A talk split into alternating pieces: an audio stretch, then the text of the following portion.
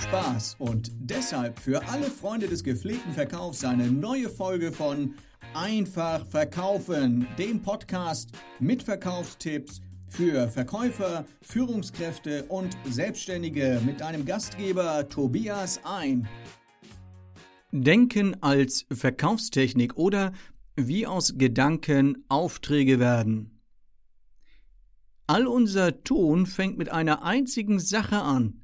Denken.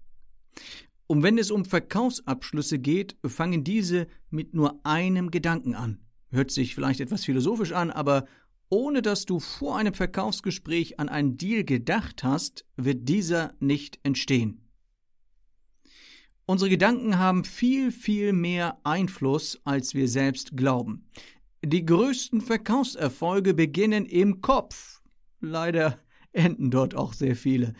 Deshalb nun ein paar Gedanken dazu, wie du mit den richtigen Gedanken gute Ergebnisse im Verkauf erzielst. Verkäufer sind keine Schauspieler. Wie wichtig es ist, dass in deinem Kopf während des Verkaufsgesprächs etwas passiert oder was passiert, zeigt sich an der Tatsache, dass du deinen Kunden selten etwas vorspielen kannst.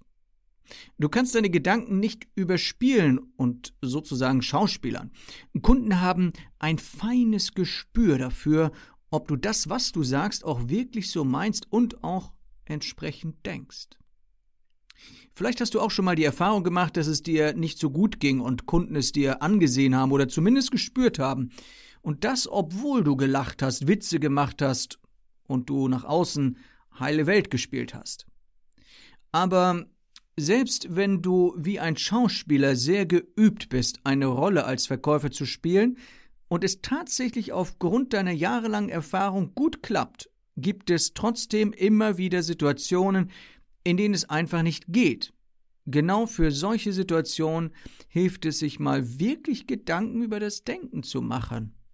Übrigens können Schauspieler auch nur dann wirklich gut sein, wenn sie das, was sie spielen, wirklich glauben. Wer also einen Verbrecher spielt, spielt diesen dann nicht nur, sondern wird tatsächlich für diesen Moment zu einem solchen Verbrecher. Nach so einem Drehtag als Verbrecher haben Schauspieler dann manchmal sogar Mühe, diese Rolle wieder abzulegen, weil sie sich natürlich total damit identifiziert haben. Glaubst du selbst, was du sagst? Im Verkauf geht es wie kaum woanders um Vertrauen. Gute Geschäfte entstehen nur durch das Vertrauen des Kunden. Ein Angebot seitens des Verkäufers ist es schließlich erst nur mal ein Versprechen. Ob ich als Kunde dieses Versprechen erfüllt bekomme, muss ich erst mal glauben. Ich weiß als Kunde nicht wirklich, ob die zugesicherten Eigenschaften des Produktes wirklich zutreffen, das Ergebnis einer Dienstleistung das ist, was ich mir vorstelle, oder das Produkt wirklich das Beste seiner Art ist. Und genau dieses Vertrauen kann ich als Verkäufer doch nur erzeugen, wenn ich selbst an das glaube, was ich meinen Kunden erzähle. Um festzustellen, um festzustellen, wie vertrauenserweckend dein Verkaufsgespräch wirkt, stell dir einmal folgende fünf Fragen. Erstens. Würde ich das Produkt selbst kaufen? Zweitens. Glaube ich wirklich, dass mein Kunde einen Nutzen von diesem Produkt hat? Drittens. Habe ich schon Bestätigung dafür erhalten, dass mein Produkt so gut ist? Viertens. Würde ich das Produkt auch meinem besten Freund verkaufen?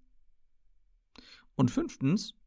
Würde ich das Produkt vielleicht sogar empfehlen, wenn ich bei der Konkurrenz arbeiten würde?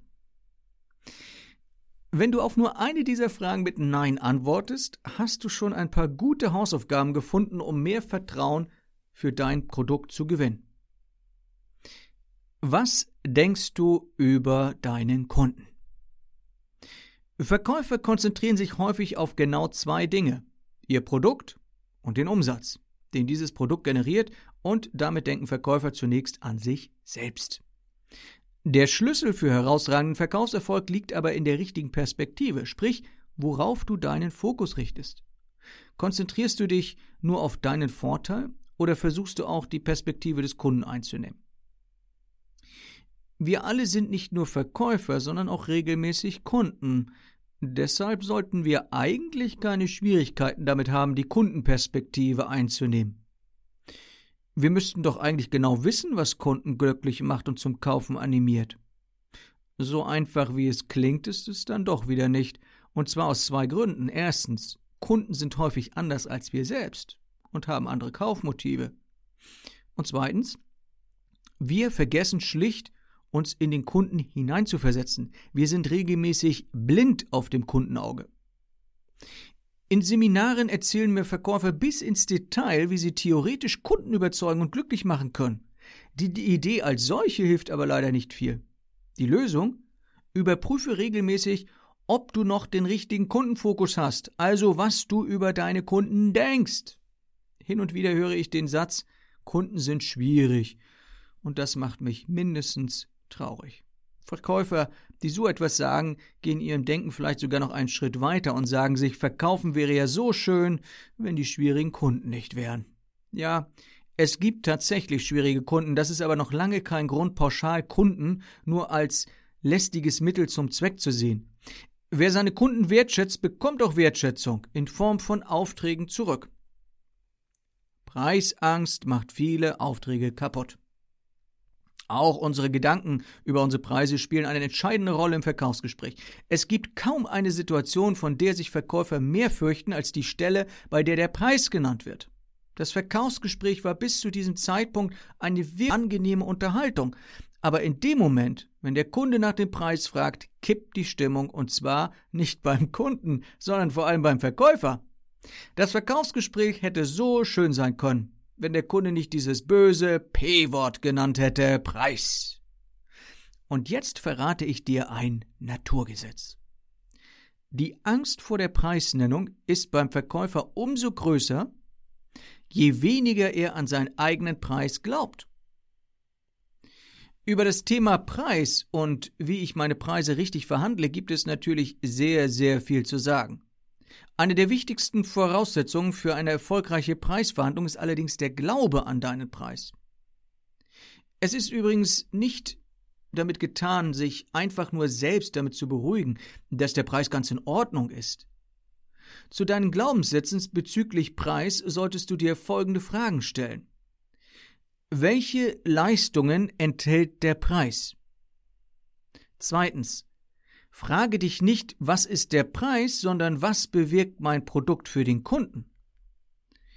Drittens, habe ich den Preis kalkuliert oder gewürfelt? Viertens, vor welchem Schaden bewahrt das Produkt möglicherweise meinen Kunden?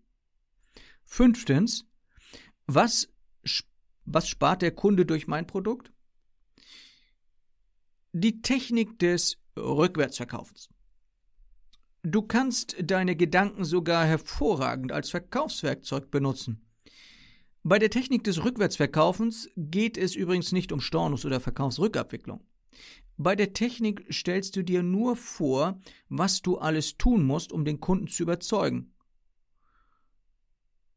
Umgekehrt, bei der Technik stellst du dir nicht vor, was du alles tun musst, um die Kunden zu überzeugen, sondern gehst einen Schritt weiter und stellst dir das Ende des Verkaufsgesprächs vor. Wie wird es also sein, wenn der Kunde Ja gesagt hat und der Deal steht? Versuche dich in die Situation hineinzufühlen und stelle dir den Moment des Abschlusses so real wie möglich vor.